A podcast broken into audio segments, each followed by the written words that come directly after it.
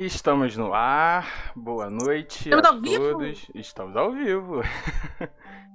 Gente, boa noite. Olá. Estamos começando aqui o primeiro resenha do Perdendo a Linha Podcast. Vocês podem ver que eu sou muito criativo para criar nomes de programas, mas a criatividade foi embora já depois de tantos nomes criados. Mas enfim, é um projeto novo dentro do podcast que eu tô fazendo. É, no podcast anterior eu tive esse gatilho de, de, de ter a ideia promover um debate sobre o assunto porque eu achei bem pertinente. E para minha felicidade as minhas convidadas de hoje foram as primeiras que eu pensei em chamar e elas acabaram topando tá? Então estamos aí com Natália Balbino e Tamires Borsan. É Borsan mesmo ou eu tô pronunciando errado? Como você quiser. tá Pode bom. É, então, fiquem à vontade para se apresentar, Natália primeiro. Boa noite, gente. Boa noite todo mundo do canal do Vitor. Muito obrigada, Vitor, pelo convite, por ter pensado em mim. É, meu nome é Natália Balbino, como ele já disse, eu sou atriz e roteirista bastante recentemente, mas estou aí. E faço uns vídeos no meu Instagram, que eu acho que é por isso que o Vitor me convidou para estar aqui hoje. É meio isso que a gente vai desenvolver aqui, né? Isso aí. Tamires. Oi, gente. Eu sou Tamires Borzan, Borsan, Borzânia, Bolsínia, como você quiser chamar. Eu sou atriz de co- de comédia. Faço. Tá tendo um barraco super forte aqui atrás. Me perdoa. Não tem problema, vai em frente. Agora Isso é é, subúrbio. Isso é subúrbio. Então, eu sou professora de teatro também. Tô me formando pela Estácio de Sá. E é isso.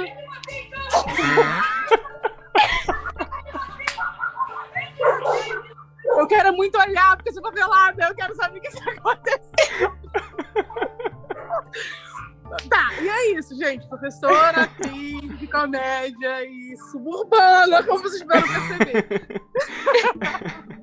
Gente, é, como vocês estão vendo aí o, o nome da live, é, o nosso tema é sobre a luta antirracista, sobre como esse assunto ficou em tona aí nas últimas semanas, né? E o que, que a gente pode tirar de positivo e o que, que a gente pode identificar como um oportunismo barato diante dessa situação em que uma pauta que deveria estar sempre em evidência fica na moda por alguns momentos e, e a gente acaba acaba testemunhando certos tipos de comportamento de acordo com, com o que vai acontecendo, tá? É, eu pensei em falar sobre a gente falar sobre um outro, outro assunto muito importante hoje, que seria o barraco entre Anitta e Ludmilla. Não, tô brincando, né? Temos assuntos mais importantes pra tratar, mas quem sabe Tem um barraco ao vivo aqui rolando. Se quiser, a gente pode filmar lá em primeira mão. Quem sabe numa próxima live aí a gente fale sobre isso também, porque é um assunto que tá abalando as Importantíssimo, internet, importantíssimo. Né? É, Total. Então, gente, eu queria que você, eu queria começar esse debate falando, não, não é um debate, acredito eu, porque a gente somos somos parte assim de um todo que pensa semelhante. Então a gente não vai ter muitos conflitos de ideias aqui, é mais para defender o nosso lado mesmo. Então vou chamar mais de bate-papo do que de debate. Acho que debate não não não se encaixa tão bem. É, eu queria que vocês começassem falando sobre como vocês enxergam essa onda momentânea, onde a pauta fica na moda. Se vocês acham isso uma boa oportunidade da gente gerar coisas positivas, ou se é mais um momento mesmo, uma maré passageira aí, uma onda passageira que a gente acaba não tirando muita coisa proveitosa. Quem começa? Fique à Eu? vontade. Pode ir? Então, é, tem seus prós e seus contras, né, na situação. Tipo, tem muitas pessoas que se aproveitam da situação do rolê para se promover, o que também, de certo modo, é válido, porque dá voz ao assunto, mesmo que seja bom ou ruim. E pra gente, inclusive, que é invisível o ano inteiro, quando rola uma parada assim, nos promovem e Tamara, entendeu? Não tô reclamando, pode continuar falando, pode continuar compartilhando. E é isso, eu acho que tem gente, claro, em todos os, todos os setores de qualquer assunto, tem gente que embarca para poder se promover, sem estar muito na causa, mas tem muitas coisas importantes sendo ditas e válidas. E é isso. É, eu concordo com a Tamires. Eu acho que tem, tem muita gente falando muita coisa importante e que não tem essa visibilidade toda que está rolando agora e que são momentos importantes de visibilidade, como vocês podem ver, já estamos tendo o primeiro carro do sorvete passando aqui, que eu avisei que ia ter participação na live. Vamos lá, seguimos. Sim, Não sou só eu. disputa aí. Eu tô, eu é, tô livre dessa disputa, hoje, pelo menos porque eu tô isolado no quarto aqui, que fica longe da, da janela que dá pra rua. Mas talvez vai rolar uma disputa. também, eu entre na disputa. É, mas seguindo, é, tem muita gente oportunista sim, mas tem eu enxergo isso de uma forma um pouco otimista, até porque, por exemplo, é, é, óbvio que o cargo que eu ocupo hoje na emissora que eu ocupo é fruto do meu trabalho e do meu estudo, mas também é fruto de uma luta e de uma luta que não é só minha. Então, e de uma luta que ela foi ouvida em algum momento por essas pessoas que, que chegaram até que até a mim, né? Então, eu, eu enxergo muito positivamente, assim, é, esses movimentos, essa visibilidade toda, esses debates amplos, alcançando mais gente que não está no dia, dia da luta com a gente, né? Sim. E vocês têm algum exemplo que vocês se lembrem, assim, de algum, algum conhecido, alguma pessoa próxima e, assim, nos stories, na hora de postar uma foto toda preta lá, se mostrou uma pessoa interessada, mas na hora do vamos ver ali de demonstrar um mínimo interesse, a pessoa deu para trás e você acabou se, se decepcionando? Eu, Vai, Nath. Eu, é, eu acho que o clássico são essas pessoas de hashtag, né? Que, que embarcam nas hashtags é para dar o check do post, tipo, check, fiz esse post que tá todo mundo fazendo aí, e eu fiz aqui. E, e na realidade não compram um livro de um autor negro, não, não, não contratam quando tem oportunidade, ou não assiste, não ouve um artista negro, ou não vão em nenhuma peça minha, nem da Tamix, por exemplo. Sabe? É isso. Essas pessoas que só estão ali na vibe da hashtag para ganhar a sua própria visibilidade e não estão vendo formas acessíveis de se inserir na luta ativamente. É, eu já, inclusive, eu tenho várias pessoas na minha vida pessoal mesmo que me chamam de mimizenta, causadora, e no dia lá botaram foto preta, botaram, é isso, vidas negras importam. Tipo, hello, meu amor, o que você tá falando? Sabe, tipo, é bem, é, é bem, bem real isso, e assim, é. Hum. Mas fazer o quê? Hum. Muita gente veio falar comigo, inclusive. Tami, o que, que você acha da foto preta? Eu fiquei, cara, tá poluindo uma hashtag super importante.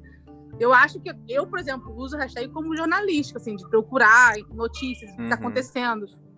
Sabe? E vocês estão poluindo a parada, mas uhum. é isso. É pra você a luta antirracista é uma foto preta? Então tá bom, vai lá. Vai lá. Se é. sinta feliz. É, eu, eu acho que o lance da, da, da Blackout, Blackout Tuesday foi, foi essa a hashtag, não foi? Foi, foi. Foi um exemplo, assim, absurdo, porque a gente via que as pessoas estavam postando por postar, né? Não teve aquele interesse de saber o motivo pelo qual aquela hashtag foi criada, qual era o propósito, que não era para misturar com outras hashtags da, da causa. A pessoa viu outra postar e fez o mesmo sem ter o mínimo interesse, sabe? E outro exemplo particular meu é. Cara, assim. Eu sou uma pessoa que eu vivo postando stories. Vivo, vivo postando stories. E assim, mesmo quando eu posto. A gente sabe. mesmo quando eu posto 10, 15 seguidos, assim, no intervalo de tempo curto, pelo que eu vejo de número de visualizações, as pessoas costumam acompanhar uma sequência de, de stories que, que eu faço, sabe? Elas, tipo, começam assistindo, vamos supor, 150 pessoas, veem assistem o primeiro e quando chega no último tem, sei lá, 130, 120. A maioria continua assistindo até o final. Teve um dia uhum. especificamente, que foi o dia da, do Blackout Tuesday, que eu fiz um desabafo ali sobre o, o tema. E assim, tipo, o primeiro story devia ter umas 200 pessoas assistindo e o último 80, sabe? Quer dizer, é. são pequenos causos, assim, onde a gente vê que a galera a galera que realmente tem interesse e a galera que tá ali só pra surfar na onda e não falar que ficou de fora, né? Total. Fora que rola uma pressão também, assim, né, da galera. Em Por celebridade. exemplo, quem tem muitos seguidores, acaba assim, e aí, você não vai postar nada, você não vai É. se posicionar, como se isso fosse como se isso fosse se posicionar. Exatamente. Só que não. É, e também é, eu faço uma coisa desde sempre, assim, nas minhas redes sociais, no meu Instagram, que eu chamo particularmente de educar o meu público. Que, assim, eu sempre trabalho, é, eu trabalho temas diversos. Até porque o meu Instagram não é profissional, eu não tenho uma frequência de posts ali no Instagram. Então, eu falo, eu divulgo os meus trabalhos, eu faço vídeos engraçados, eu faço vídeos de tutoriais e faço vídeos políticos. Uhum. Então, eu tenho a, a- o costume de educar os meus seguidores e dizer assim: olha, se vocês estão aqui porque vocês viram um vídeo meu no Cenas ou no IGTV engraçado, saibam que eu falo sobre esses temas. Então, tá sempre ali. Pra galera, já não gostou, quiser. vai embora. Já vai. Tchau, um beijo, prazer. Foi ótimo. Então, é meio É, isso. comigo, comigo rolou um pouco diferente. Eu comecei falando de assuntos diversos, sobre dia a dia, sobre vida. E, de repente, quando começou, assim, a pandemia e a, a guerra que tá tendo no morro, ao mesmo tempo, eu comecei a me, me, me mexer emocionalmente, sabe? No meu Sim. pessoal. E aí eu comecei a inserir esse assunto. E eu recebi muitas, tipo assim, pessoas que me conhecem pessoalmente falando, Tamires, não vai por aí, porque sabe como eu sou, como eu não posso ver um nada que eu já quero militar, não bebo nem uma água. Uhum. Sim. Eles falam, não vai por aí, não começa com os teus papos, a galera não vai gostar. Aí eu peguei e fiz um vídeo debochando dessas pessoas, e esse foi meu vídeo que mais Sim. estourou. Maravilhoso. E é isso. tipo, Eu, quando comecei a. Pode, pode fechar aí. Não é isso. eu, quando comecei a fazer o podcast, é, teve muita gente, mesmo pessoas com pensamentos similares ao meu, de esquerda e tudo mais, que fala, porque assim, no, no podcast tem um, um momento específico, não sei se vocês já ouviram, mas fica o convite para vocês ouvirem também. Tem um momento, um quadro específico do meu, do meu podcast que se chama Adivinha o que este filho da puta fez dessa vez. Vocês sabem, imaginam de quem eu esteja falando. É um quadro fixo do meu programa. E quando eu comecei, quando eu fiz os dois primeiros programas, teve muita gente assim que, que pensa parecido comigo, mas ficou assim, Vitor, acho que não ia ser legal você tocar nesse assunto, sabe? Porque você afasta um- uma Você parte afasta. do público, mas eu, cara, eu fiz, eu comecei, essa- eu já tinha essa ideia antes, mas assim, resolvi botar em prática na quarentena pra ter tipo um canal de desabafo, mesmo que ninguém ouça, eu fico feliz em gravar, sabe? Então, se Uhum. eu tô ali desabafando e eu não puder falar desse assunto, não puder falar mal o que eu tenho pra falar mal, é melhor nem fazer. Entendeu? Exato. Então, É, e essa história de, de afasta é a maior balela. Afasta as pessoas que, pelo menos eu, quero manter afastadas. com certeza. Então, assim, com, é, com relação a trabalho, por exemplo, eu ouvi muito também de alguns amigos: ah, você vai perder trabalho, você vai afastar as pessoas. Cara, e o que mais aconteceu foi o inverso. Ah, Foi as pessoas se aproximarem de mim porque me ouviram falar alguma coisa, porque ouviram um texto meu, porque conheceram a minha pesquisa. Foi o, o exatamente o inverso que aconteceu. E é isso, essa Uhum. coisa de você educar o público. É óbvio que eu tenho muito menos seguidor que a Tamires. Mas eu nunca passei por isso que ela passou, porque se, se uma, se uma pessoa vier me falar, cara, não fala aí, eu vou perguntar assim, "Oi, você me segue desde quando? Porque assim, eu falo disso desde 2000 e sei lá quando, Sim. sabe? Eu sempre tenho essa frequência de sempre falar disso. A pessoa que começa a te seguir, às vezes, não tem uma outra expectativa e aí você acaba Então eu já quebro logo, É, quebra verdade. de expectativa logo de cara. Comigo isso foi muito positivo, essa expectativa, assim. A galera falava, cara, você já era muito engraçada antes, e agora quando você põe pautas super importantes, parece que fica melhor. Meu Deus, obrigada. E, sabe, é muito positivo quando você solta a sua verdade para as pessoas. Uhum. Porque a galera acha que o sucesso é aquilo robótico, né? De que tá todo mundo fazendo a mesma coisa Sim. e aquilo ali. Uhum. E às vezes não, você ser você é, o- é o autêntico, é o que chama atenção, é Com o que. certeza. Nossa, Às menina. vezes você tenta seguir alguma coisa ali que tá na moda só pra tentar se encaixar e acaba fugindo da sua essência mesmo, né? Exatamente. Exato. Gente, é. Seguinte. O principal motivo de eu ter convidado as duas, além do fato delas serem pretas, obviamente, é que, assim, vocês, quem está assistindo aqui, não conhece o trabalho das duas, no final a gente vai divulgar redes sociais e tudo mais. É, o trabalho das duas sempre está abordando o tema e assim, cada uma tem uma abordagem diferente. A Natália tem uma pegada um pouco mais séria do, do assunto e a Tamiris trabalha mais com o lance do sarcasmo, com o lance do humor nos vídeos dela. Eu queria saber como é que é o processo criativo de vocês, se vocês conversam com alguém, se é uma ideia que vem do nada e vocês anotam. É... E qual o objetivo de vocês na hora que vocês roteirizam um vídeo assim para abordar o tema e, quem sabe, tocar na ferida, né? Bom, processo criativo. É...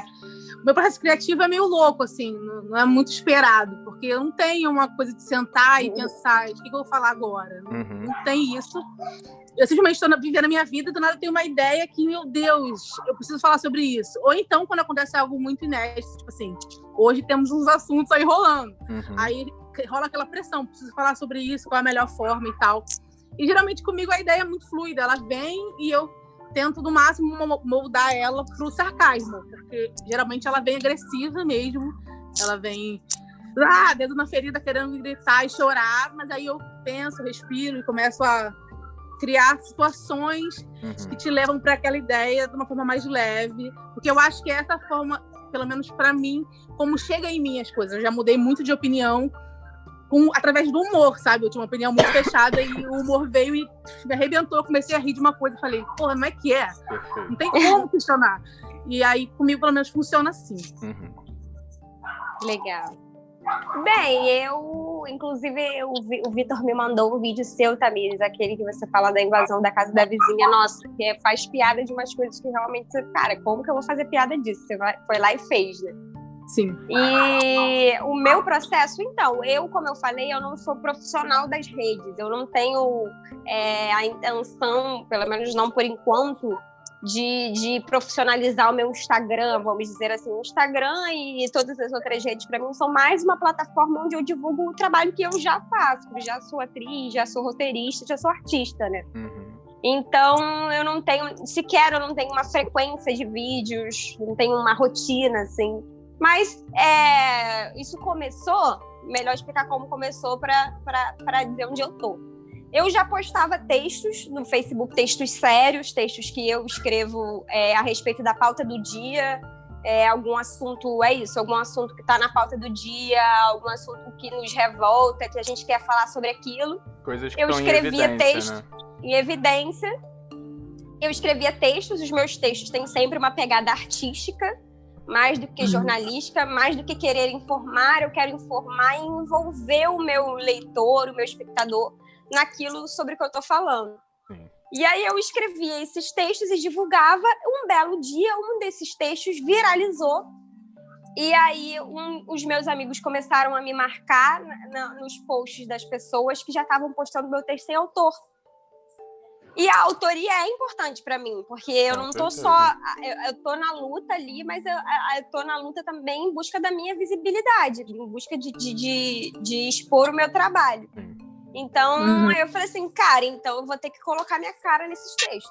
Não vou poder postar esses textos sem a minha cara, senão eu vou perder eles. Uhum. E aí eu comecei a fazer os vídeos, eu escrevia, e aí é, o meu processo é esse. Eu escrevo sobre uma coisa que está na pauta do dia, gravo o vídeo e na maioria das vezes eu posto na hora, assim, sem edição, sem muita edição, sem muito a pensar em horário, nada. É na hora aquela coisa que eu tô precisando falar.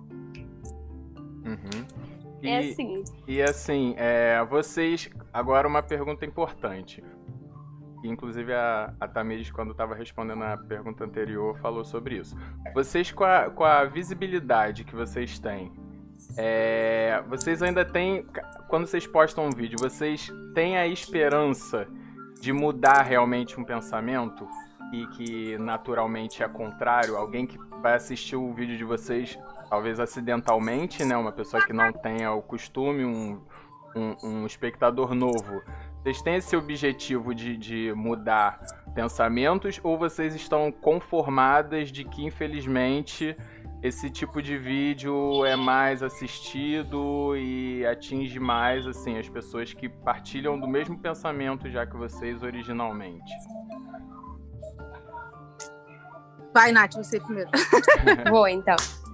Então, óbvio que eu tenho a esperança e tenho, na verdade, tenho nem só a esperança, não. Eu já vi acontecer, já vi de pessoas começarem a se repensar a partir de alguma coisa que me viram falando, até porque eu nem, nem sempre eu, eu faço vídeos e textos para as pessoas que me acompanham e que concordam comigo. Às vezes eu pego essas pessoas que me acompanham e concordam comigo e dou uma puxada de tapete também. Uhum. E, e eu já vi acontecer, por exemplo, eu entro na faculdade em 2014. Eu, quando eu entrei na faculdade, ano de eleição, eu convivi com muitos eleitores do Aécio na minha turma.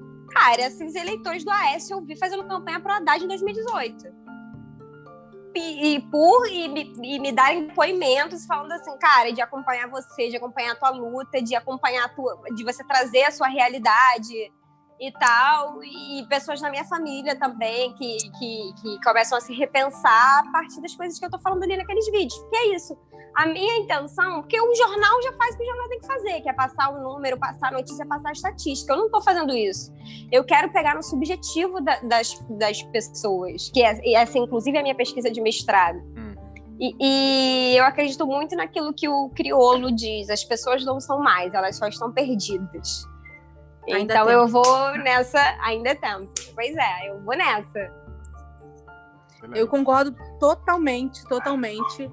É, comigo também é por aí, e eu inclusive uso o humor, né, como arma contra isso, porque como eu falei, o humor já me pegou e me desarmou, então eu tento sempre desarmar, desarmar com o humor. Eu sei muito que quando a pessoa meio tem gente que já é tão fechado que quando entende do que eu tô falando já fecha o vídeo, mas tudo bem, fazer o quê? Eu tentei. Infelizmente é, a maioria, né, Tamis? É, é. As, a é maioria das pessoas que. Do... A maioria das pessoas que. E pensa diferente, eu acho que assim que bate o olho e entende do que, que a gente está abordando, ela já clica no xizinho ali, mas continue. É. É, então, eu, eu pego muito no subjetivo por isso, pra pessoa demorar a entender do que eu tô falando. Quando ela entender, já tá tarde demais, ela ficar curiosa pro resto do vídeo. É, se ela entender e fechar, beleza, eu tentei, amigo, fiz minha parte. E tudo bem o debate, às vezes o debate é válido, não estou dizendo que eu sou sempre dando da razão, às vezes eu recebo comentários que eu falo, pô, realmente, eu pensei por esse lado, uhum. não é bem assim. Mas eu já recebi, por exemplo, comentários. Teve um vídeo que eu fiz o vídeo do fogo, não sei se vocês viram. Do qual? Eu, a, um vídeo do elástico. Ah, que a menina foi um dos que eu mandei pra Natália. Isso, a menina ficava atirando elástico em mim, e uma hora eu me irritava e tacava fogo em tudo, falava, Dani, acabou! E, não, não, não. e tipo, esse vídeo eu recebi um comentário que me marcou muito, que a menina botou assim, eu até agora, eu detestava as pessoas que faziam protesto devido aos black blocs, as pessoas que quebravam tudo, e agora você me fez entender por que, que eles fazem isso. E eu fiquei, Total. tipo, o vídeo valeu a pena, sabe? Gratificante. Com certeza. Uma, é uma pessoa, pessoa, que você muda o pensamento já é o suficiente. É, vai parar né? de falar merda, tá bom já, entendeu? Certeza. É isso. Não, e agora vocês, você descrevendo o, formato que você falou, nossa, eu, eu, li exatamente, porque quando eu vi esse vídeo, foi exatamente a leitura que eu fiz. Tipo, até chegar a hora do fogo, você não entende o que que tá acontecendo ali, que você tá fazendo, sabe? É. E aí quando não você. É a pessoa. E aí quando você entende o lance do fogo, tu pega tudo que tu fez antes. Tipo, ah, a mulher pega um negócio que não era dela, precisa de ajuda para terminar o trabalho. Enfim, Exatamente. É, é, uma interpretação que você tem depois que você pega o final, você consegue interpretar tudo, né? É, a ideia. Geralmente eu tenho a ideia do vídeo já assim, né? A porrada na cara. Porque não, a pessoa não pode entender muito do que eu tô você falando. Você quer botar a porrada até... no final, né? Eu quero. A, a, ideia é sempre essa. O, o, o respiro, a pessoa só conseguir respirar no final. Fala, cara, que dor é isso? Então. Tá, é isso de trazer pro, pro nosso cotidiano também é muito importante, né? Porque quando você faz o vídeo falando da pessoa que pega a blusa e, e tá com elástico. É diferente de você pensar num, num quebrar a vidraça do banco, que é muito distante, né? Tacar fogo numa e empresa, você aproxima. Fala, meu Deus, que é, sujo. Meu Deus, que vândalos, sujos. É, é mas quando alguém da, da realidade. Né? Eu também quero meter a porrada. É tipo isso, entendeu? É, lógico. É que eu meteria a porrada também, se fosse eu. é por aí. Perfeito. É, e assim, outro motivo pelo qual eu chamei vocês para é porque vocês, é, além de pretas, enquanto mulheres, têm propriedade para falar de uma coisa, de um assunto do qual eu só posso ser ouvinte, que é o racismo aliado ao machismo, né? É, eu pensei em abrir o bate-papo falando de situações onde a gente, onde vocês se, onde a gente de maneira geral, Natália, fechou o vídeo da Natália? Natália, Onde estás? Será que é a internet dela? Eu vi um ai, tipo, deu merda aqui. Hum. Mas ela tá aqui, aí. o quadradinho também. É.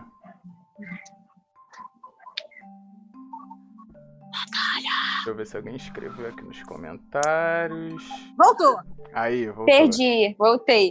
ela está de volta, graças a Deus, não me deixa sozinha. É, você pegou qual. Você parou de ouvir aonde, Natália? São, no, quando eu estava falando do racismo aliado ao machismo. Isso. Parei? Isso. Eu pensei em abrir o bate-papo falando sobre situações de racismo que a gente já sofreu de maneira geral por ser preto, mas eu acho que isso, nesses debates que estão rolando sobre o assunto, está muito batido. Então eu preferi fazer algo mais específico, né? E. Então eu achei mais pertinente focar nisso agora que vocês podem ser mais específicas. Vocês podem falar sobre momentos onde vocês foram alvo dessas, desses dois preconceitos aliados, né?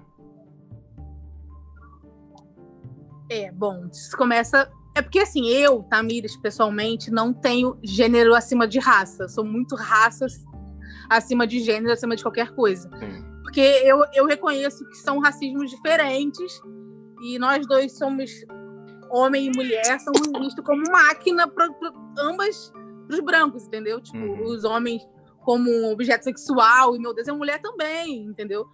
Mas assim, é óbvio que existem vários recortes e, e tudo mais. Mas assim, começa muito cedo, tipo, muito criança, desde você, a sua, sua, a sua cor, a sua, por exemplo, as partes íntimas, a cor das suas partes íntimas não é uma cor atraente, porque é bonita a mulher rosinha, a mulher gostosinha, nananã. Uhum. E, tipo, cabelo, sabe? Tudo, para mim, tudo. Mas eu acho que isso abrange os dois. Por isso que, para mim, pessoalmente, eu não acredito muito que. É porque são muito diferentes, né? E é um tentando oprimir o outro. Eu sou muito raça acima de gênero. Uhum. Eu.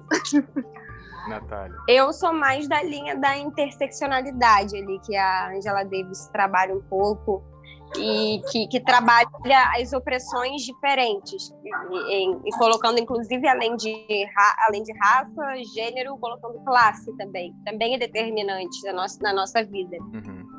Então, é, o homem negro ele ele é lógico que ele trabalha muito, ele se, ele trabalha muito pelo patriarcado muitas vezes com posturas machistas mas ele não se beneficia do patriarcado. Pelo contrário, ele está aí sendo assassinado, encarcerado pelo patriarcado. Então eu não acredito que a gente, que nós mulheres soframos mais, mais racismo do que os homens negros. Acho que a gente sofre opressões diferentes. É...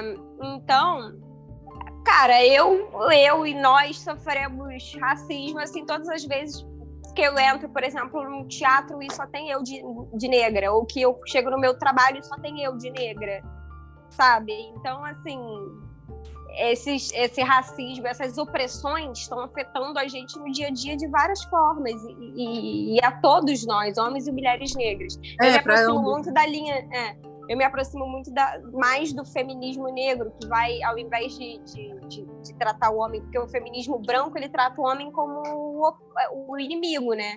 O feminismo negro ele, ele, ele abarca o homem, ele traz o homem e fala vamos caminhar junto, porque esse patriarcado, esse sistema opressor branco que está querendo foder com a gente junto. Então vamos caminhar junto para a gente se erguer junto. Então eu sou mais dessa galera. Assim.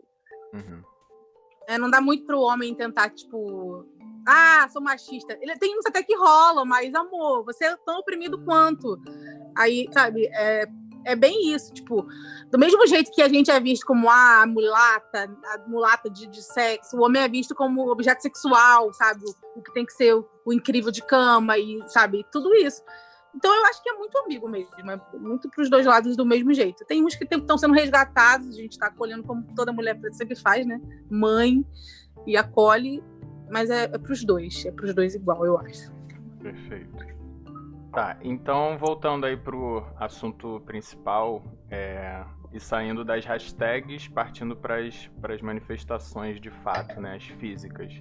É, o que, que vocês acham que falta para gente passar a se inconformar e, consequentemente, se rebelar com, com o que acontece aqui, assim, de cara, em vez de, de esperar que alguma coisa vinda de fora, algo que tenha acontecido fora do país, motive a gente a a, aumentar a voz, né? Porque assim, não tem como a gente negar que os protestos que, antirracistas que ocorreram aqui foram motivados pelo que fizeram nos Estados Unidos, né?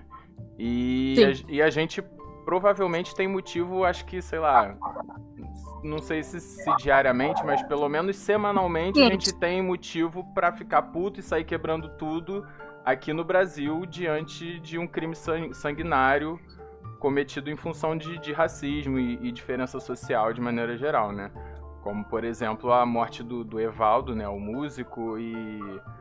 E inclusive lá no, no, Papo de Segunda, né, onde ele fala que, pô, 80 tiros num inocente que não fez nada, não demonstrou nenhum tipo de, de, de, de reação, esse país tinha que estar tá pegando fogo, né?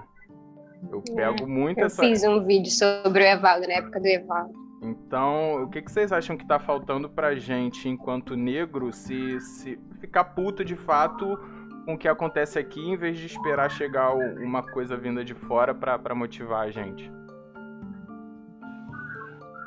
Olha, eu, assim, pessoalmente, eu acho muito difícil a comparação do movimento preto dos Estados Unidos para o nosso, devido a toda a construção histórica e, enfim, né, ditadura. A gente tem uma polícia que foi criada na ditadura e que é acostumada a bater em preto, matar e tudo bem, enterrar, sumir com o corpo. E até hoje ninguém sabe como morreu, como foi, quem foi, quem era, qual o nome.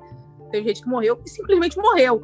Pessoas independente de, de classe ou, enfim, morreram e foi isso. Beijão. Então é muito complicado. A gente meio que precisa, infelizmente, deles para impulsionar. Mas eu concordo totalmente com você de que o Brasil é muito influenciado, até porque nas manifestações teve uma que eu fui e a galera gritava muito, tipo, eu não consigo respirar, eu não consigo respirar. Eu tava, gente, o menino falou que, que tomou tiro, não sabia porque o caveirão atirou dele, estava com a bolsa da escola. Por que a gente não grita isso? Porque você não viu minha mochila, minha bolsa da escola? Sabe? Tipo, é, é, é bizarro, mas assim, eu entendo também o que aqui a gente morre e é isso aí, entendeu? É, é a gente tem que ter muita cautela também no momento que a gente incentiva a manifestação, porque a gente sabe que é um mar de gente, corpos para ele, entendeu? De corpos mortos que para eles não importam muito. É, é, meio complicado, é muito. Não sei. Nath, me é... o que? É, eu acho que eu, eu não vejo com, como uma coisa ruim a gente estar tá alinhado aos protestos dos, aos protestos dos Estados Unidos recentemente. Não, não vejo como uma coisa ruim a gente estar tá alinhado com a luta antirracista internacional. É... Eu acho que existem várias lutas acontecendo. Por exemplo, os protestos dos últimos dias, os dois últimos protestos que a gente teve aqui do, do, do Vidas Negras Importam. Nos domingos, A imagem né? mais marcante, é, dos domingos, os dois últimos.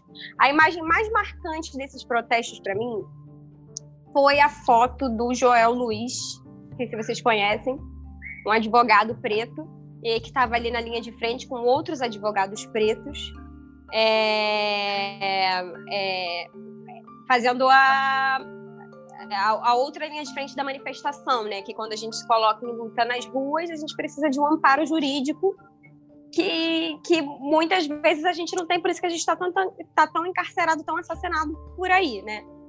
Então, por que, que essa imagem é tão emblemática para mim? Porque, para mim, ela é o retrato do que o MNU lutava nos anos 70 e muitos movimentos anteriores lutavam muito antes do MNU e que é permitir que hoje a gente tenha o Joel Luiz ali na manifestação, que é permitir que hoje a gente tenha uma bancada com a Talíria, com a Renata Souza, com a Mônica Francisco, que é permitir que hoje a gente tenha o conhecimento de muitos artistas negros, roteiristas, cantores que já estavam por aí há muito tempo, que a gente não tinha conhecimento, que a mídia não tinha interesse em mostrar. É, é, e, e, e, e, o que acontece também é que muitas vezes a gente, como você disse, é, diariamente a gente tem motivo para se revoltar e diariamente tem gente morrendo. Então a gente às vezes nem tem tempo de estar de luto, a gente até hoje está de luto pela Marielle. Então é preciso às vezes minutos, né? respeitar, né? respeitar esse luto também como uma forma de da nossa humanização. A gente, a gente às vezes não tem nem tempo de chorar os nossos corpos, já tem que estar em luta de novo. Então, é por isso que eu, eu, eu acho que é importante que todas as lutas sejam valorizadas.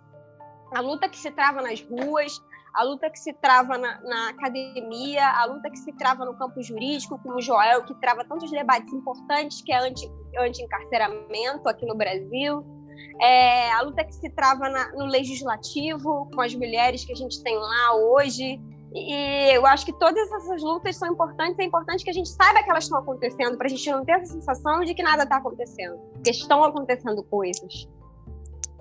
Uhum. É. é. Eu acho que também, assim, a, a nossa luta diária, eu acho que a gente tem que se motivar muito, assim, é, é experiência particular minha, tá? É, eu de vez em quando dou uma fraquejada, sabe? Eu dou uma desanimada. Às vezes a gente entra em rede social, a gente vê cada tipo de relato, cada tipo de, de comentário assim infeliz. E eu particularmente fico para baixo, mas tem uma coisa que me motiva muito, que é tentar ver referências históricas, sabe? Porque Pô, teve gente que morreu literalmente pra, pra, pra gente estar tá hoje assim. A gente não tá, obviamente, no cenário perfeito, mas a gente tá num cenário muito melhor do que essa galera que viveu 50, 70 anos atrás. Então, assim, se aquela galera daquela época fez o que fez com todas as limitações que tinham, imagino que elas fariam hoje em dia, né? Tendo o espaço que a gente ainda tá buscando ter mais, mas já é muito melhor. Né? Então eu, eu, eu vejo isso como um, um, um, uma motivação para a gente seguir nessa luta mesmo, porque é, a gente precisa melhorar, nem que seja como eles fizeram, pensando nas nossas próximas gerações, né? E eu vou inclusive. É... Pode falar. Não, e a gente tem muito essa tendência do apagamento, né? Outro dia eu entrei em disputa na, na, no, no, Twitter por conta disso. É, agora a gente está tendo um movimento pela educação muito, muito bonito, muito interessante de algumas meninas brancas. Acho que é a Fernanda Concon a, e a outra Aladim, esqueci o primeiro nome dela, que estão ganhando muita visibilidade nas redes. E aí a gente esquece, ou então outros movimentos que estão ganhando visibilidade é, por outras questões, eu nem lembro, na verdade, qual foi, com quem que eu tava brigando nesse caso.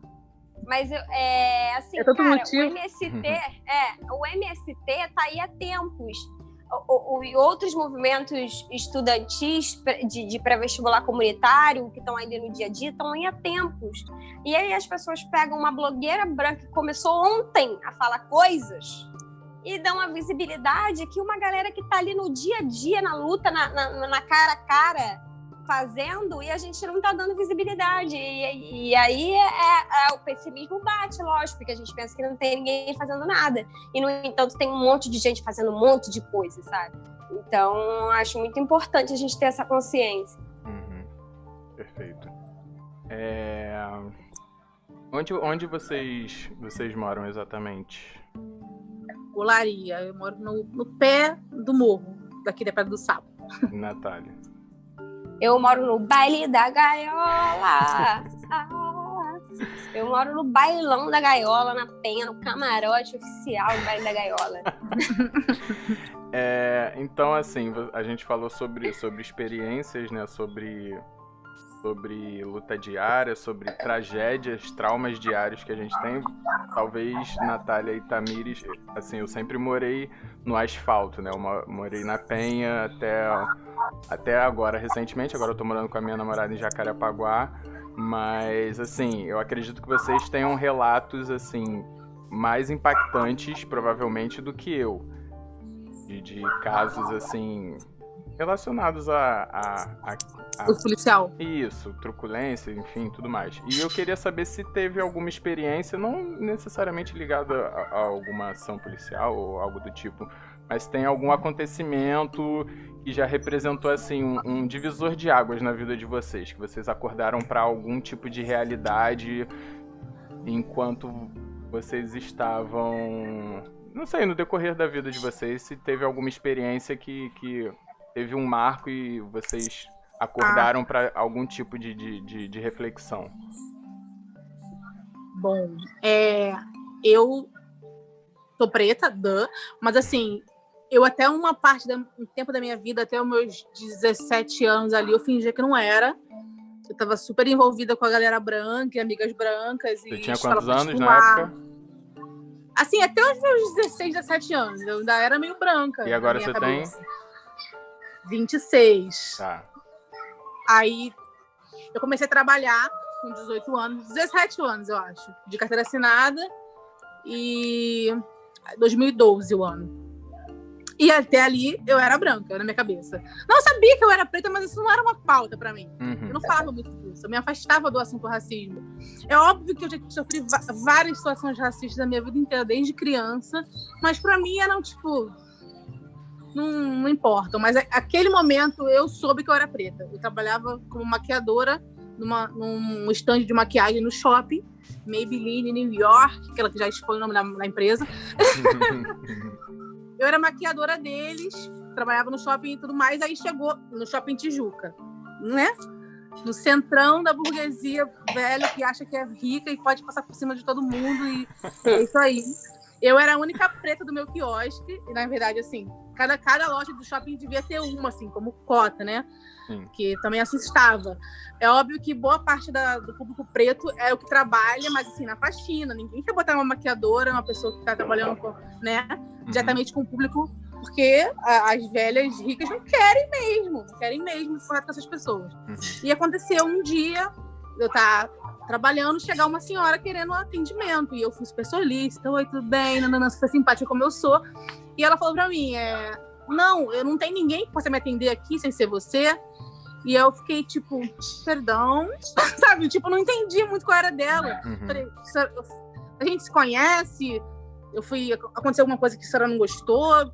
Juro que eu não pensei que eu era preta ali. Eu não tava nem, nem sabe? Uhum. Eu tava tipo, o que que houve? Aí ela ficou assim, eu não quero ser entendida por você. Não quero ter por outra pessoa. Eu falei, mas tem um motivo? Aí ela, eu não quero ser entendida por preto. Assim, essa foi a frase que ela soltou. E naquele momento, eu tomei um tiro da minha testa de que eu era preta, assim, pum. E comecei a entrar numa noia. E naquele momento eu, só, eu, fiquei congelada, eu juro. Eu não consegui responder, eu não fiz ah! Eu não chorei, não fiz nada. Só fiquei assim, olhando pra cara dela. A minha, minha gerente, na época, vendedora responsável, que estava ligada no que estava acontecendo, me empurrou assim para trás falou assim: Tamires, deixa que eu atendo tomou o lugar e, oi, senhora, nananana, aquela posição de, tipo, cliente tem sempre razão, sabe? Tá cheio de dinheiro, não precisa dar pra gente. E eu fiquei assim, tipo, meio que jogada no fundo do quiosque, tentando entender o que tava acontecendo, saí, fui pro banheiro, meio que vagando. Eu não lembro de, de eu ir pro banheiro, eu lembro de estar lá e chorar, chorar, chorar. E ali eu, pensei, eu falei comigo, bom, eu preciso entender o que está acontecendo, que, por que, que isso aconteceu, por que, que eu sou preta e por que, que as pessoas tratam pretos assim. Eu não sou digna de ser tratada assim, pô. Não, não, não, sou digna. Eu preciso entender por quê, para isso não se repetir, para eu conseguir responder ela na hora, me posicionar, enfim. E aí foi isso, tipo, ali foi um divisor de águas. Eu já morava aqui onde eu moro, mas eu nunca sofri truculência policial até aquele momento, que depois eu já sofri. Mas, né, até porque eu sou filha de militar, meu pai é bombeiro, então eu tenho um certo privilégio. Quando a polícia já vinha assim, né, pra cima da gente, ele falava: um Bravo Zero, boa noite, sou bombeiro, militar, tenente, caramba. E a polícia falava assim, ah, oi! Então a gente nunca chegou a sofrer nada, pelo menos quando eu estava com ele. Aí depois que eu saí de casa, fui morar sozinha, as coisas começaram a acontecer. Mas foi ali, assim, ali eu entendi que eu era preta, que eu precisava entender o que estava acontecendo. E aí, depois que a gente entende que a gente é preta, começa a vir os tiros, né? Não só um aqui, mas em todos os lugares a gente lembra de coisas. Enfim, mas eu, esse momento eu entendi que eu precisava mudar a minha cabeça e me posicionar. Perfeito. Natália. É, é muito engraçado, muito, muito ruim, é, mas é um dado interessante que o, a sua experiência de racismo cotidiano tenha sido fora da favela, né? E a minha também. Minha, primeira experiência de racismo cotidiano foi fora da favela, porque eu ainda acredito na favela como esse espaço de aquilombamento, né? Mas, uhum. enfim, isso é outra pauta. Uhum. É, mas, mas é, a minha primeira experiência de racismo cotidiano, assim, foi na, quando eu fui fazer é, o meu primeiro trabalho de, em grupo da universidade, que eu fui num condomínio da Barra, e aí eu cheguei lá e o porteiro pediu a minha identidade, a minha identificação para entrar no condomínio. Aí eu dei, ele fez meu cadastro. Aliás, ele pediu para fazer um cadastro, aí pediu minha identidade. Aí eu fiz o cadastro e entrei. Quando eu entrei, eu falei assim, que engraçado. Que fazer cadastro para entrar. Mara. Uhum. Aí eram nove meninas no grupo, assim. Aí as meninas, aí eram nove meninas, uma negra e as outras oito brancas. Aí as oito viraram pra minha cara falando assim: não tivemos o que fazer. Aí a outra negra falou assim: eu também fiz. Aí aquele momento que cai a ficha assim, tum. Aí eu fiquei olhando pra menina, ela olhando pra mim. Aí é quando cai a ficha, né? Não é que eu sou preta mesmo, não é, não é brincadeira, não. Ah, não é que é. E o foda, e o, do, o foda desse episódio é que foi o porteiro, né? Eu, eu não me lembro, eu não, me lembro realmente se ele era negro, mas mesmo que não seja negro Provavelmente no fenótipo, no fenótipo, mas certamente ele é periférico ou Sim. é, enfim, né? Então, Sim, assim, alguma coisa, sempre. É. Então, o sistema induzindo os nossos a cometer, a reproduzir o racismo, né? Uhum. É, eu particularmente. Bom velho capitão do mato. É, pois é. Eu particularmente já, já tive algumas experiências, tipo, ser encaminhado para elevador de serviço e tal. Mas assim, o meu baque maior que foi exatamente o que a Tamiris falou. Quando você chega em casa, você começa a, a refletir sobre, tipo, se isso acontecer de novo, eu não posso ficar na minha, sabe? Foi quando a, primeira vez que eu entrei numa loja, assim, foi a primeira e única que eu tenha reparado. Eu sou uma pessoa meio distraída, meio estabanada para isso. Mas foi a primeira vez que um segurança me seguiu de fato, que eu reparei que eu estava sendo seguido numa loja, sabe? E aí uhum. eu fiquei meio em choque, sabe? Eu, eu sei lá, eu não sei. Você tinha quantos anos? Cara, eu acho que eu tinha uns, não sei, uns 15, 17, mais ou menos por volta disso. Quando começa a andar sozinho, né? Mesmo isso, isso. Então a gente não tem muita reação, até por ser a primeira experiência, assim, gritante, né? A gente fica meio sem resposta. E, tipo, a minha reação automática, olha que idiota. É idiota não, que era outra cabeça, né? Mas, tipo, eu ficava evidenciando os meus movimentos pro cara ver que eu não tava fazendo nada errado, sabe?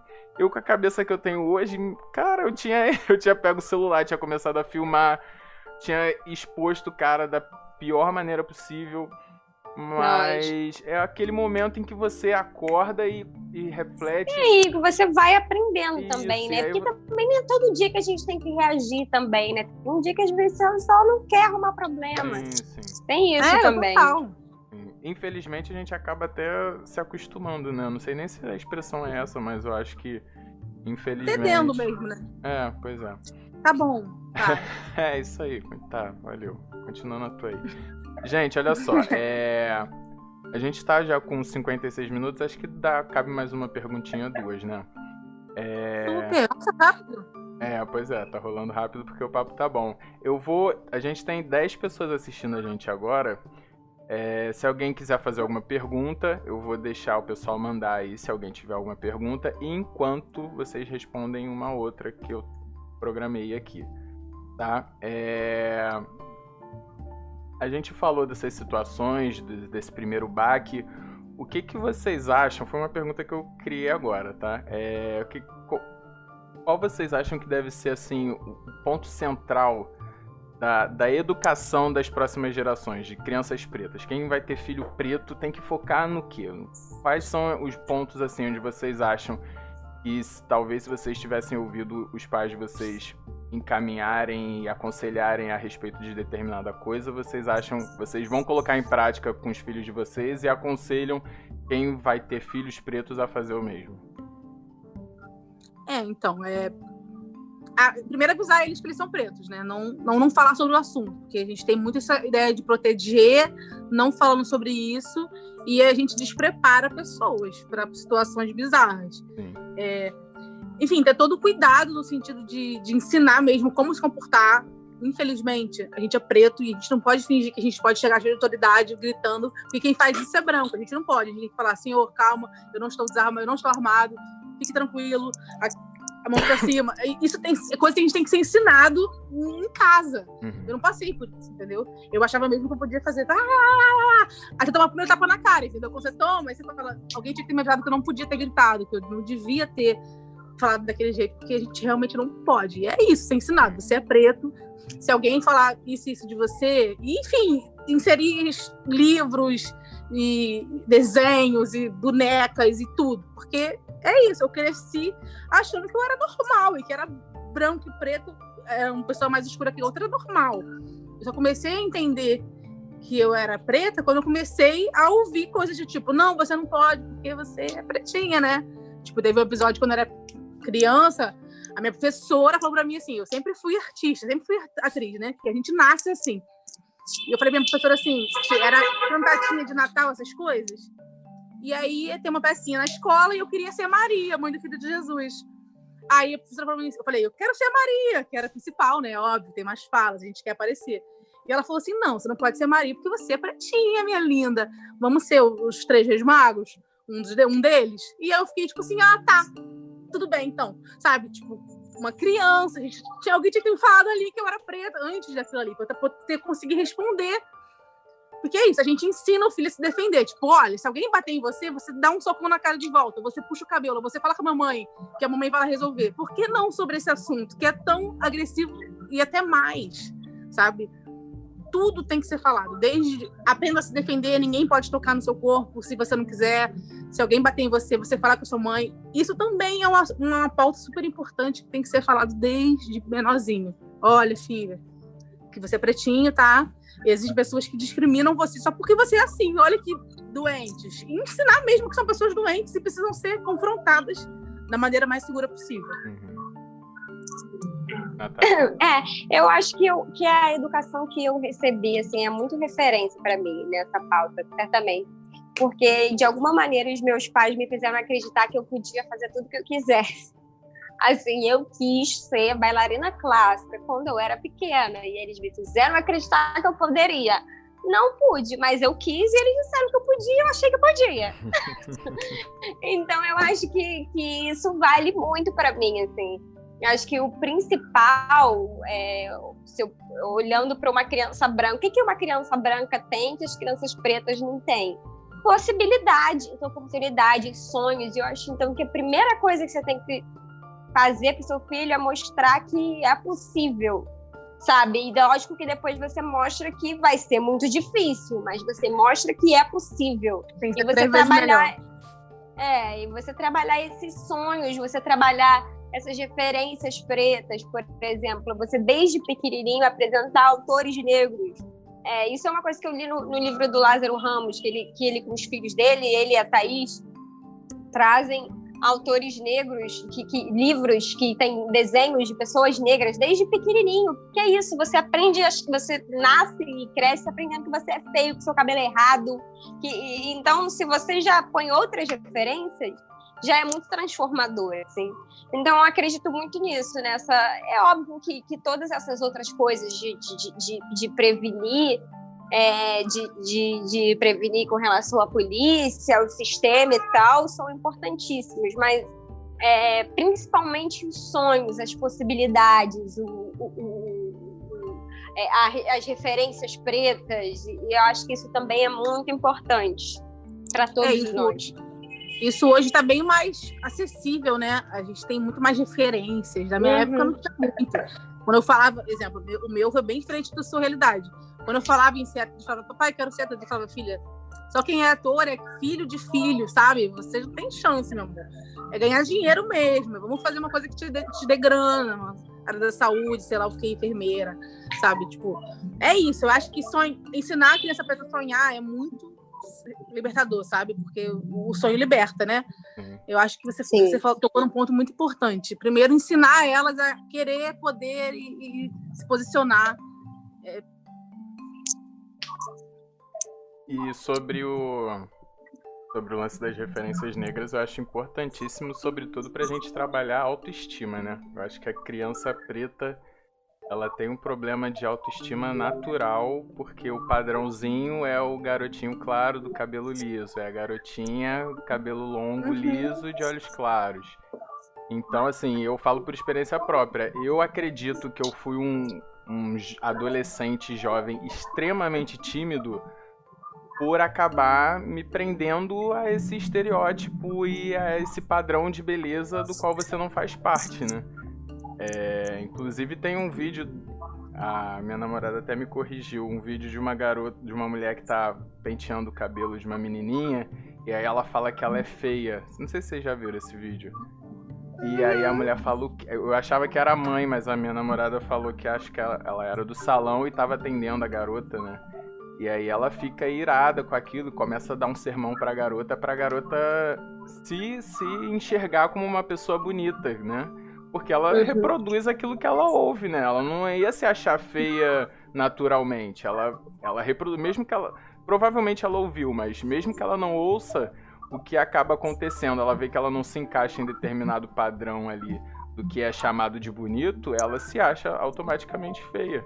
Então a gente tem muito que trabalhar isso, cara. Autoestima. Autoestima é, é necessário demais. Eu, eu é uma coisa que quando eu tiver filhos eu vou focar muito, bater muito nessa tecla para que ele se admire, se aceite, para que ele não corra risco de ter nenhum tipo de trauma relacionado a isso. É porque limita, né? Tipo, eu além de ser preta, eu sou gorda, então tipo todos esses qualquer tipo de limitação que a gente fica assim, não, não posso fazer certa coisa porque eu sou preto, não, por sou gorda, sabe? Tipo, é isso, é ensinar as pessoas que as pessoas são amáveis e lindas de cada modo que elas são. Para elas conseguirem desenvolver outras coisas. Nunca dizer você não é capaz. Você dizer você pode, você. O que, que você quer ser? É isso? Então vamos atrás. O que pode fazer? Dentro da realidade também, né? É total. Você falou também um negócio de, de da gente plantar o que vai vir, né? Eu falei isso um dia nos meus stories, tipo, muito revoltada, chorando, né? Falando, tipo, para os pretos, que a gente não vai mesmo colher a revolução que a gente está fazendo. É a gente pensar muito nos nossos que virão, nos nossos filhos, nos nossos netos. E, enfim, mudar sistemas para poder. Nosso, porque a gente é o sonho dos nossos ancestrais, né? A nossa, realidade, nossa vida hoje é um sonho para eles. Era, nossa, poder sair, poder ir e vir e conseguir lutar por seus direitos, nossa, que lindo, entendeu? E os, no, os nossos que virão vão ser gratos pelas coisas que a gente está buscando hoje. Esse lance de autoestima, eu, eu vi uma vez no, na internet uma, um dever, uma agenda de alguma menina da escola falando assim: Mamãe, mandaram o cabelo da sua filha amanhã assim, para ser um padrão. Aí tava a menina com uma areia chiquinha, uma franjinha lisa, assim, sabe? Tipo, aí uma fotinha de uma criança branca, né? Óbvio. E tipo, oi, que padrão, amor? O que você está falando de quê? Sabe, a gente tem que lutar muito para essas coisas mudarem para os nossos. Não ter essas questões, ter outras questões e continuar brigando. Perfeito. É, eu vou ler as perguntinhas que mandaram aqui. É, o Edson... Temos? Temos perguntinhas. O Edson Carvalho perguntou: é, Eu sei que o tema é algo muito ruim, o tema. É, eu entendi o que ele quis dizer. Racismo nunca deveria ter existido, mas quero perguntar algo pro lado positivo. Quais são os pontos que vocês consideram positivos em ser negro? Começo? Caraca. À vontade. Ser belíssima, gente. Olha isso. Ponto positivo de e, gente, acho que a nossa cultura é riquíssima. Eu tive a oportunidade agora na, na, minha, na minha monografia na universidade de estudar a nossa cultura, a nossa cultura periférica. Eu, fiz, eu tracei um paralelo é, com a, no, a, da onde vêm as nossas referências com a, com a cultura branca ocidental europeia. Que eles lá têm muito essa tradição do, do, do texto, né? As artes europeias ocidentais são muito textocentristas, que eles mesmos já se criticam há tempos. Uhum. E as nossas referências africanas, negras, periféricas, elas são referências corporais. Do, do, as nossas referências são referências dos terreiros, dos batuques, dos orixás, da oralidade né, do, do, dos africanos. Então a gente já já a gente está na vanguarda artística, se for se for olhar por esse lado assim, né?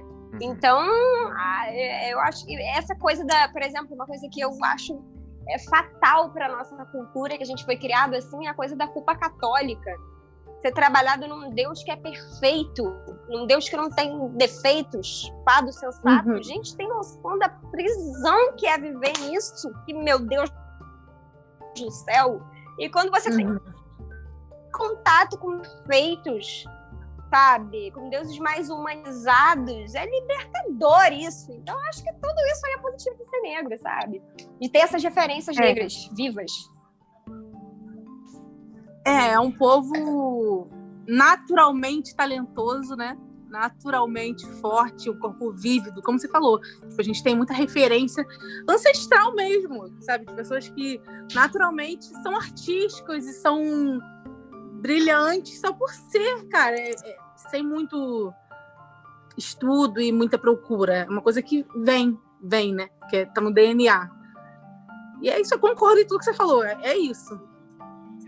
Só para encerrar, complementando o que vocês falaram, eu acho que assim, um dos pontos positivos, infelizmente, ele vem em função do racismo, que é a nossa luta diária, a nossa busca por um por uma por uma certa igualdade na sociedade, que acredito eu que se essas diferenças não existissem, talvez isso não seria tão evidente na, na, na nossa realidade, né? A nossa luta, a nossa garra, como já dizia o poeta, tendo que ser duas vezes melhor para poder igualar as coisas, né?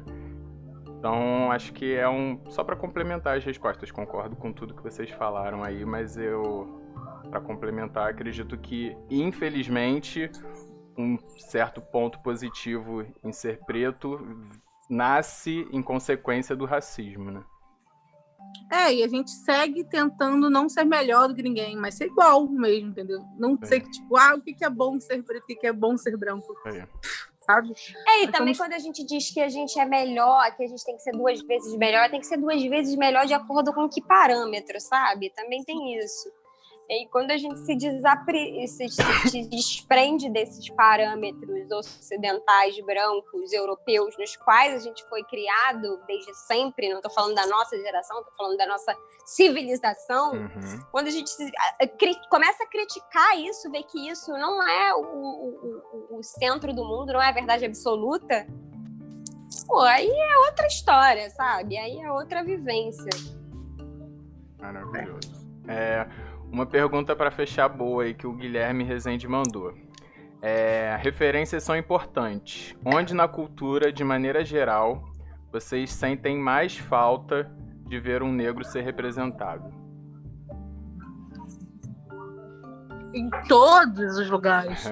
todos. O tempo inteiro. O tempo inteiro. Na comédia, na TV, no, na, na, todos os lugares. Porque, tipo assim, Cara, a gente é um povo, como eu falei, muito talentoso. Então, nos dando migalhas, a gente tá aceitando migalhas. E, sabe, a gente fica feliz quando tem um, mas não é um, é 50%, sabe? Nós somos a maioria, então a gente tem que ser a maioria em todos os lugares. Não é falta de talento, não é falta de. É falta de oportunidade, falta de abertura. E, e todos os lugares, todos. Só tá faltando. Só tem preto na favela, na, na prisão, no manicômio. É aí que a gente é a maioria. Mas na mídia, na, nas coisas que a gente busca como referência, geral, tá faltando muito, tá faltando muito. Uhum. É, eu acho que a disputa que eu mais tenho travado recentemente é pelos bastidores, né? Porque quando a gente assiste um filme, uma, uma novela, uma série, etc., é, a gente fica muito mobilizado pela representatividade no que a gente está vendo ali. E, e muitas vezes os, as emissoras, os canais, as produtoras resolvem a questão da representatividade colocando um elenco que seja 50% negro e 50% não negro. E tá, e essas pessoas estão ali a serviço de que narrativa? É, a serviço de uma narrativa branca, a serviço de uma narrativa racista, muitas vezes. Então, eu acho que a, a, disputa que eu tenho travado mais recentemente é a disputa pelos bastidores, é a disputa por uma sala de roteiristas com roteiristas negros, uma, uma disputa por diretores negros, é, uma disputa por é, platô, por técnico de som, por tudo. Acho que a gente tem que estar em todas as, as áreas visíveis e não visíveis, porque a, a, a, questão não é só a visibilidade, a questão são as narrativas, as histórias que estão sendo contadas, os discursos que estão sendo propagados. Perfeito. Eu, como jornalista, é, tem um exemplo que eu pensei aqui, cara, que foi o lance do, do Globo Repórter sobre o tema, né? Que foi um programa da Globo News que eles acabaram reaproveitando. E aquilo ali é o retrato de como você quer vender um discurso que na, na prática aquilo não, não, não, não, não se, se, se forma, sabe? Porque precisou ter um programa escrito lá no, no rodapé. A pauta é racismo e o cara fazer um meme com aquilo no Twitter e aquilo realmente ter uma repercussão pro pessoal acordar e falar, opa, peraí, a gente fez alguma coisa errada. Como o Heraldo no dia seguinte fazendo o programa com todos os participantes negros, como ele se retratou, né? Ele, em, em nota da, da, Globo mesmo, reconheceu a, a, a, o erro de, de querer abordar um tema com uma bancada completa por pessoas brancas, né? Chega a ser patético, né? Sim, e, assim, é incrível como não passou na cabeça de ninguém lá e olhar aquilo é ali e falar, gente, a pauta é racismo, tem alguma coisa errada. Tem preto aqui pra isso? Pra botar é. pessoal E o incrível é, tipo, e quanto que eles devem ter cavado para achar seis ali para usar naquele programa no dia seguinte, sabe? Porque se, assim, eu eu não vejo TV fechada.